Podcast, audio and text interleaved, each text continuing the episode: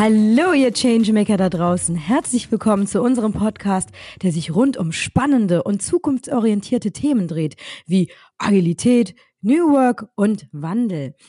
Mein Name ist San, kurz für Sandra Hechler. Ich bin Agile Coach und Innovation Coach der ING und moderiere diesen Podcast zusammen mit meinem wunderbaren Co-Moderator. Vielen lieben Dank, San, und hallo in die Welt. Mein Name ist Friedhelm Andreas Schmidt und ich bin Gründer und Geschäftsführer der FinSite. Unser Podcast richtet sich an alle Changemaker da draußen, also an diejenigen Superheldinnen und Helden, die sich tagtäglich an vorderster Front für mehr Kundenzentrie, agiles Mindset und Management-Innovation im Generellen einsetzen. Wir wollen unseren Zuhörerinnen und Zuhörern Tipps, Tools und Methoden an die Hand geben und vor allem Erfahrungen austauschen. Das tun wir, indem wir interessante Gäste einladen und uns mit diesen Gästen unterhalten. Und natürlich haben wir auch in unserer heutigen Folge einen spannenden Gast, aber besonders ein spannendes Thema. Sun, magst du uns ein bisschen mehr erzählen? Oh, sehr gerne. Das Thema ist wirklich sehr spannend. Und zwar das Thema heißt Agile Leadership. Die Frage Führungskraft, ist das eine bedrohte Spezie?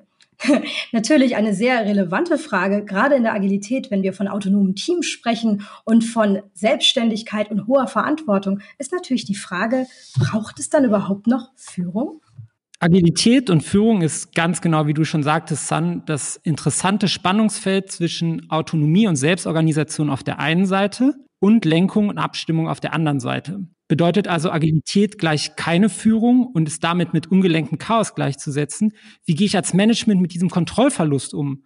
Oder ist das lediglich ein Prozess, um umzulernen und sich andere Arbeitsweisen anzueignen? Um auf diese und weitere Fragen hochkompetent Antwort zu bekommen, haben wir eine wundervolle Gästin eingeladen. Ja, genau. Und hier bei uns in 1,5 Meter Abstand sitzt nämlich Nadine Sasagin, eine der agilsten Führungskräfte der ING.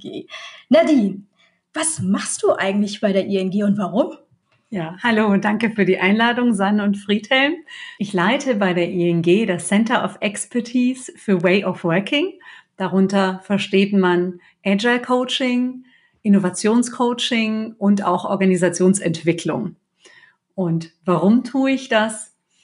Ich hatte vorher noch nie einen Job, wo ich so gut wirksam sein kann für andere Menschen und weil ich auch, glaube ich, mir kein anderes Umfeld vorstellen kann, in dem ich selber so viel lernen und wachsen kann.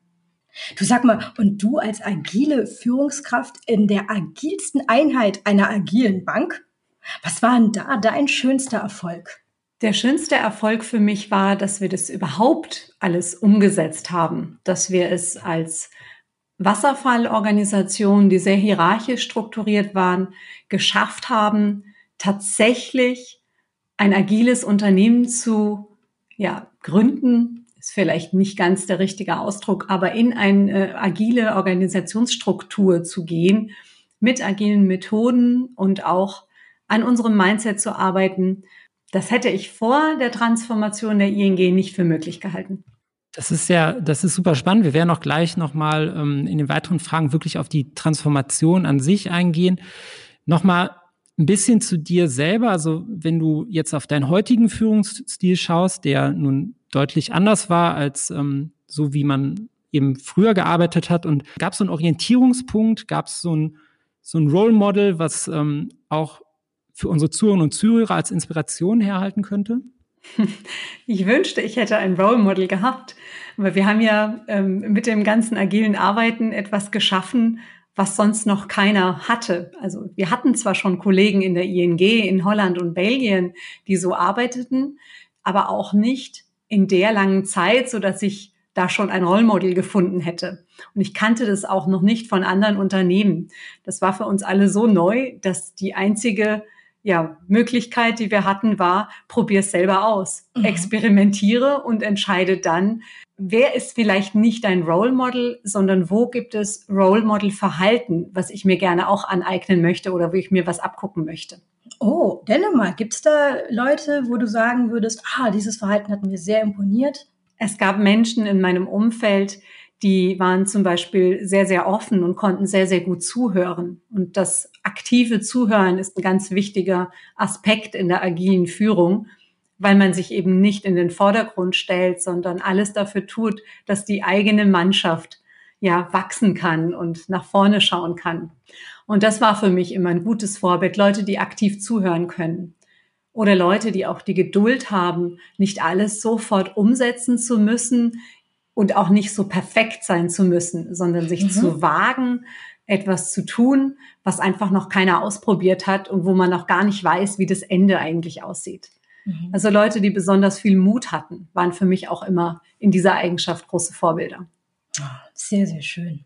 Und sag mal, wenn es doch alles Neuland für uns war, hast du ja auch gesagt, du hattest eigentlich nicht dieses eine Role Model, dann ist es dann natürlich auch so, dass man sich selber verändert. Ja. Ne? Und man muss auch diesen Veränderungsprozess selbst machen. Sag mal, wie musstest du dich am meisten verändern? Was war da deine größte Challenge? Meine größte Challenge war sicherlich mein Ego und das ist es auch heute noch. Und ich wage zu behaupten, dass das auch für jeden die größte Challenge ist, nach wie vor. Mhm. Jetzt hat ja jeder ein Ego und wir können es auch nicht einfach verstecken, aber wir können lernen, mit unserem Ego anders umzugehen.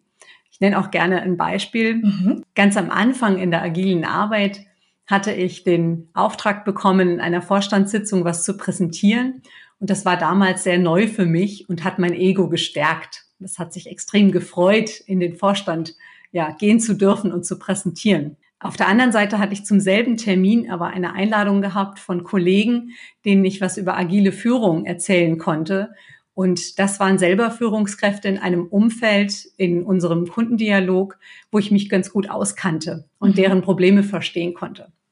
Bei der Vorstandssitzung war es allerdings so, dass das Thema, was ich dort präsentieren sollte, gar nicht das Thema war, was ich erarbeitet habe, sondern meine direkten Kollegen im eigenen Squad. Und jetzt musste ich mich entscheiden oder mein Ego musste sich entscheiden gehe ich dahin, wo ich Hauptsache ich sitze in der Vorstandssitzung sagen darf, mhm. oder gehe ich dahin, wo ich besser wirken kann, weil es Kollegen gibt, die meine Beratung brauchen. Das war so ein Moment, wo ich dann gesagt habe, Mensch, Nadine, das ist doch totaler Quatsch, wenn du jetzt in die Vorstandssitzung gehst. Lass doch die Leute rein, die Ahnung vom Thema haben, die das Thema erarbeitet haben und geh du zu diesen Führungskollegen und berate sie. Oh, tolles Learning. Wirklich. ja. Und auch, dass man nicht nur realisiert, sondern dass man das auch sofort umsetzt. Ja. Ich habe auch noch ein anderes Beispiel. Ich war zu der Zeit Leiterin für Vertrieb und Service in der Baufinanzierung und zwar auch im Kundendialog. Und ich hatte einen Führungsjob mit 250 Menschen an zwei Standorten und habe 19 Führungskräfte geleitet. Und dann habe ich von der agilen Arbeit erfahren und wollte in dem Transformationsteam mitmachen. Und dafür musste ich meinen Führungsjob aufgeben. Und ich habe in der Bank ja lange mich, wenn man das so sagen möchte, die typische Karriereleiter entlang geangelt, bis mhm. ich diesen Job hatte. Und die Mitarbeit im Transformationsteam hatte bedeutet, dass ich eben wieder auf einer Mitarbeiterposition bin. Mhm. Und ich habe mich bewusst dafür entschieden, von einem Tag auf den anderen den Führungsjob wieder abzugeben und zu sagen, und ab morgen bin ich Mitarbeiter und gestalte die Transformation mit. Was du gerade ansprichst, ist ja, sorry, wenn ich da ganz kurz äh, zwischengehen darf, was du da ansprichst, ist ja super interessant. Also das Ego auf der einen Seite und dann diese klassische hierarchische Führung auf der anderen Seite, die ja nun auch sehr ego-bestimmt ist, weil man dann sozusagen von einer Stufe auf die nächste kommen kann. Ich kann mir vorstellen, dass sehr viele äh, Zuhörerinnen und, und Zuhörer auch noch aus dieser klassischen hierarchischen Führung kommen und da ist schon die Perzeption da, dass Agilität eben, sag ich mal, aufgrund dieses, dieses hohen Autonomiegrades vielleicht einfach weniger Führung erfordert? Muss ich mir dann als Mittel- oder Senior Management Sorgen machen? Braucht es dann noch Führung? Braucht es noch Führungskräfte in der, in der agilen Welt? Ja, ich glaube, wir sind noch lange nicht so weit, zumindest nicht in Deutschland und mit unserer Mentalität und Kultur, dass wir ganz auf Führungskräfte verzichten können. Allerdings in, dem, in der Hinsicht, wir brauchen eine Führung, aber die ist dann anders als die Führung, die wir, von, die wir bisher kennen. Ja, richtig. Friedhelm hat eben das Thema Autonomie angesprochen. Und für mich gehört zur Autonomie auch immer das Pendant, nämlich das Alignment. Mhm. Das heißt so viel wie Orientierung und Ausrichtung, Ziele vorgeben. Und das ist ein ganz wichtiges Zusammenspiel für die agile Führung, dass ich möglichst viel Autonomie gebe und möglichst viel ähm, Alignment. Denn ich kann einem Kollegen oder einem meinem Team keine Autonomie geben, wenn es nicht die nötigen Informationen und Zielvorgaben hat. Ich muss einem Team so viel Informationen geben, wie die, die ich als Senior Manager selber bekomme, damit mein Team auch die richtigen Entscheidungen treffen kann. Mhm. und die ganze Autonomie eben nehmen kann. Und dafür verändert sich natürlich die Führung, weil ich bin nicht mehr selbst derjenige, der die Entscheidung trifft, mhm. aber ich bin plötzlich derjenige, der alles transparent macht, was er selbst im Kopf hat und der auch alle Informationen wirklich so weitergibt, dass ich mit gutem Gewissen auch sagen kann, ich gebe an mein Team die Autonomie, sie können diese Entscheidung nach bestem Gewissen treffen. Ich habe alles dafür getan und alles möglich gemacht, dass sie dazu in der Lage sind. Mhm. Also mit anderen Worten, das Was wird vorgegeben, aber das Wie, das ist für das Team zu entscheiden, wie sie das machen wollen. Richtig? Genau, das Team entscheidet, wie kommt es zu dem Ziel. Mhm. Ich gebe das Ziel vor. Noch viel wichtiger ist eigentlich, ich gebe auch das Warum vor. Also warum sollte das Team jetzt diese Aufgabe erfüllen? Warum ist dieses Ziel wichtig für die Erfüllung der eigenen, der Strategie im eigenen Unternehmen? Wie ist in so einer Umgebung dann Karriere möglich? Karriere im klassischen Sinne?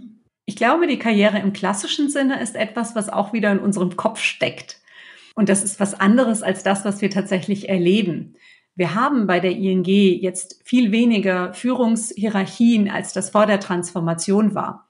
Und wenn man jetzt auf der Leiter aufsteigen will, so wie das früher der Fall war, dann gibt es einfach nicht mehr diese vielen Stufen. Auf der anderen Seite gibt es ein ganz neues Wachsen und Lernen. Also meine Entwicklung findet in mir statt, in meinem Verhalten, in meiner Selbstreflexion. Ich werde durch dieses Arbeiten viel mehr mit meinem eigenen Selbst konfrontiert. Ich werde durch die Autonomie meines Teams damit konfrontiert, dass ich aus mir heraus offener sein muss, dass ich mutiger sein muss, mhm. dass ich mehr teile, statt für mich zu behalten, dass ich nicht im Silo denke, sondern dass ich für andere auch denke und Zusammenarbeit möglich mache. Ein ganz schön langer Weg, bis man da hinkommt, richtig? Mhm. Ja. Mhm. Und ich habe es auch heute noch nicht 100 Prozent geschafft und ich werde das auch nie können, weil wir sind Gott sei Dank in der Agilität nie fertig. Wir sind mit unserem Lernen nie fertig. Mhm. Wir haben eine lernende Organisation gegründet, die sich permanent verbessert, die ständig betrachtet und beobachtet, wie gut funktioniert das, was wir gerade tun und was funktioniert eben auch nicht. Mhm. Woran möchten wir denn jetzt arbeiten? Viele, die uns zuhören, stehen jetzt anders als du als Person oder als ihr in der Bank, die ihr bereits super weit vorne seid, noch sehr, sehr am Anfang. Und wenn ich jetzt am Anfang stehe und agile Führung erstmalig in mein Unternehmen einführen will, dann stehe ich vor einem Riesenberg an Aufgaben, ja, an Mindset-Themen, an organisatorischen Themen. Was ist so der, der wirklich der allererste Schritt, den ich machen kann, um genau in diese Richtung zu gehen, um genau diese Journey zu machen, die ihr auch gemacht habt? Ich glaube, es ist sogar einfacher, wenn man ein neues Unternehmen gründet, als ein Unternehmen, was man schon hat, umzubauen. ja. Wenn ich heute ein Unternehmen gründen dürfte und wäre in der glücklichen Lage, Führungskräfte auszuwählen, dann würde ich sehr stark auf die innere Einstellung achten. Und ich würde darauf schauen, ob jemand bereit ist, sich selbst zu verändern. Ich würde darauf achten, ist jemand bereit, Dinge loszulassen oder abzugeben? Mhm. Ist jemand bereit, nicht mehr auf dem zu beharren, was ihm in der Vergangenheit wichtig war? Ist er bereit, für Menschen zu arbeiten, Menschen zu dienen, mit Menschen zu arbeiten? Oder geht es diesem Menschen eher darum, Dinge voranzubringen, und eine große Expertise auf einem Spezialgebiet zu haben, das ist dann aber nicht die Führungskraft, die ich suche. Ich suche die Menschen, die das sogenannte Servant Leadership leben. Und das kann man sehr gut in einem ja, Recruiting-Prozess herausfinden. Mhm. Aber da geht es auch wirklich um den inneren Antrieb. Warum sollte ich als Führungskraft in einem Unternehmen, was agil arbeitet, Führungskraft sein wollen? Und diese Frage sollte jeder für sich beantworten mhm. und auch ganz ehrlich zu sich selbst sein und nicht eben wegen eines Titels oder wegen der Machtposition so einen Job annehmen. Also nicht wegen dem Ego, ne? Genau, mhm. weil das fällt sehr schnell auf. Mhm. Also die Menschen, die heute in der agilen Organisation sind und noch stark in ihrem alten Führungsverhalten verhaftet sind, haben häufig viele Konfliktsituationen, weil sie damit überfordert sind, dass viel Autonomie und Alignment gefragt ist weil sie damit überfordert sind, dass sie nicht selber diejenigen sind, die entscheiden, die in die Vorstandssitzung gehen und Dinge präsentieren, ja. sondern diejenigen, die die Bühne frei machen für andere. Ja. Servant Leadership, auch Growth Mindset. Ja. ja das ist auch nochmal eine schöne Vokabel, die man hier einstreuen kann, weil das ist auf jeden Fall wichtig, dass ein Servant Leader ein Growth Mindset hat. Es ist eine sehr große Herausforderung, gerade Servant Leadership Mindset eben zu finden. Was wäre denn trotz allem nochmal ähm, der beste Weg oder ein, ein, sagen wir mal, der nächstbeste Weg, dieses neue Führungsverständnis in ein Unternehmen zu bringen? Auch hier wieder sage ich einfach mal ausprobieren. Mhm. Ähm, denn ich denke, man lernt extrem viel über das tägliche Miteinander. Auch ich wusste ja nicht, nur weil ich plötzlich Führungskraft von Agile Coaches war, wie agile Führung geht oder wie Servant Leadership geht. Ich habe sehr viel ausprobiert, ich habe jeden Tag sehr, sehr viele Fehler gemacht und umso mehr gelernt. Und wie habe ich das gelernt? Es war ein permanentes Reflektieren mit den Agile Coaches. Ich habe eine Botschaft gegeben, ich habe Entscheidungen getroffen und meine Mitarbeiter haben mir sofort Feedback gegeben und haben gesagt, das war jetzt nicht gut, Nadine. Du hast uns hier nicht einbezogen. Oder Nadine, das war nicht wertschätzend. Oder Nadine, du hast uns nicht erzählt, was alles in deinem Kopf rumgeht. Woher sollen wir das wissen? Mhm. Das heißt natürlich, dass ich nur zur besseren Führungskraft werden kann, wenn mein Team mir auch dabei hilft.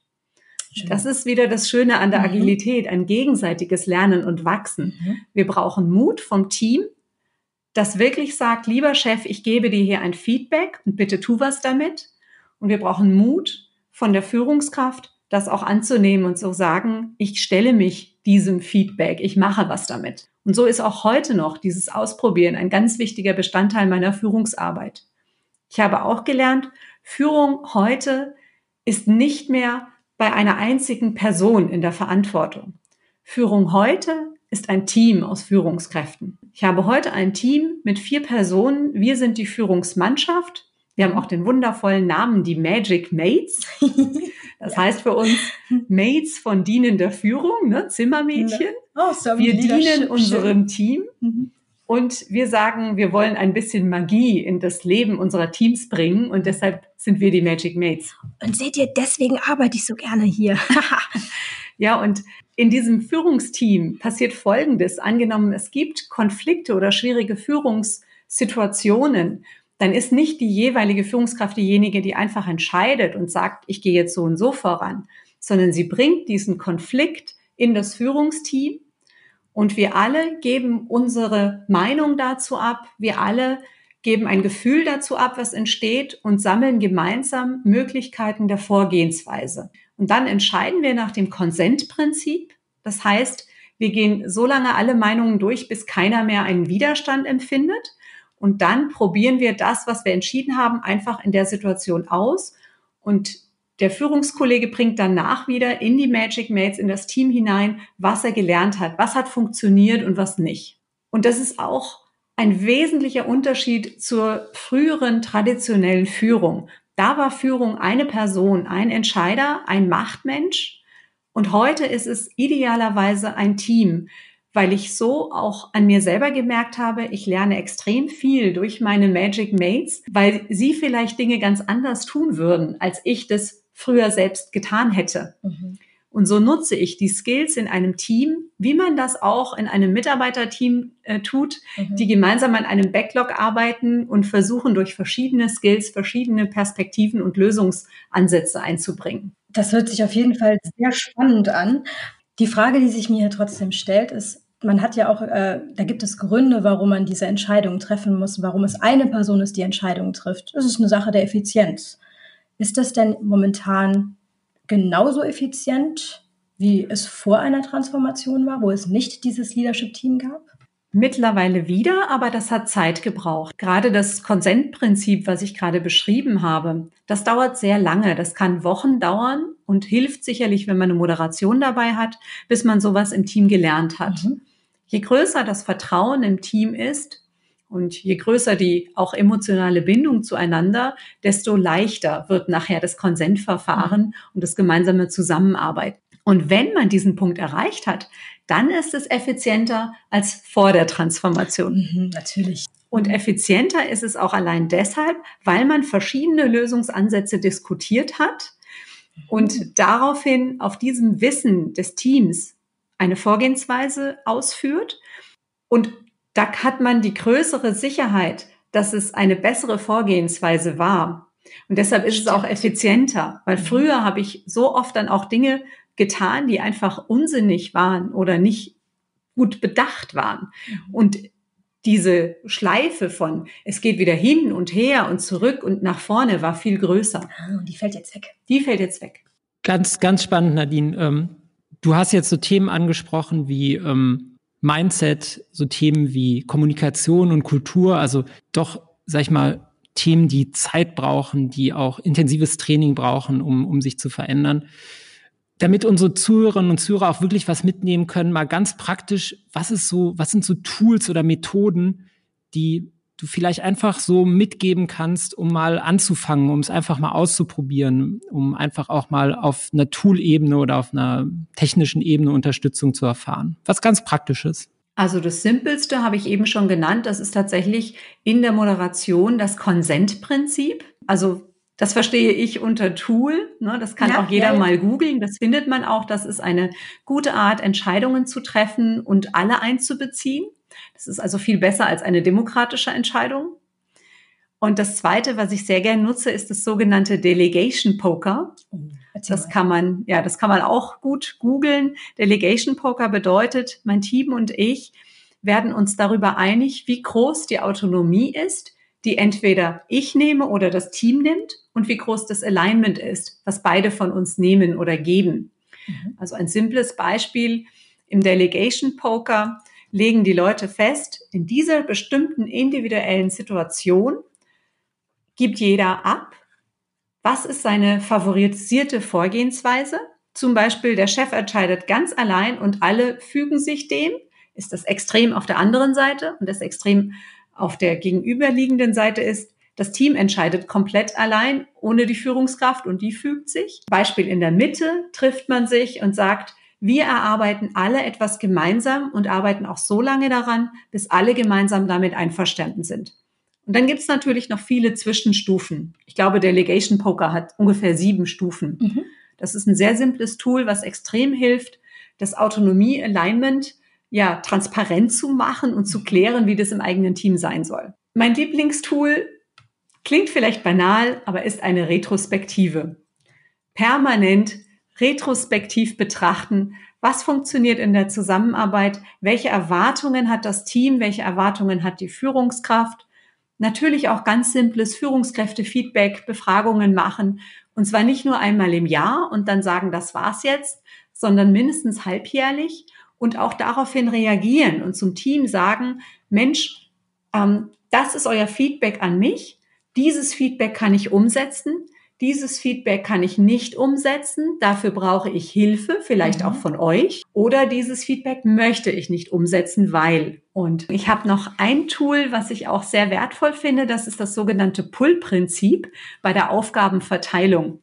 Also in der traditionellen Führung sagt man, ich Chef gebe dir Mitarbeiter eine Aufgabe und so sieht die aus, macht es bitte in diesem Rahmen. In der Agilität bringe ich die Aufgabe auf eine sogenannte virtuelle Plattform, auf einen Marktplatz und beschreibe dort einerseits die Aufgabe, wann soll die fertig sein, was sind Rahmenbedingungen, aber auch ganz stark die Anforderungen, die die Person bringen sollte, diese, um diese Aufgabe zu erfüllen. Und dieses, ich nenne das jetzt mal Ticket, stelle ich auf einen Marktplatz für die gesamte Einheit und dann vertraue ich darauf, dass sich jemand dieses Ticket zieht. Ja? Und sich das Ticket ziehen heißt, es steht dem Team völlig frei, das Ticket zu ziehen. Jeder kann sich da anschauen, sind das die Anforderungen. Ja, und übernimmt dann die Aufgabe oder eben auch nicht, wenn es nicht passt. Das sind sehr, sehr hilfreiche Tools. Vielen, vielen Dank dafür. Ach, ich würde gerne noch wesentlich länger diskutieren und dir zuhören. Es ist so spannend. Aber leider ist die Zeit schon fast um. Wir sind sozusagen just in time. Dann würde ich mal sagen, zum Abschluss kommen wir doch mal mit unseren Top 3. Was ist das, was dieser wunderschönen Podcast-Folge rausnehmen?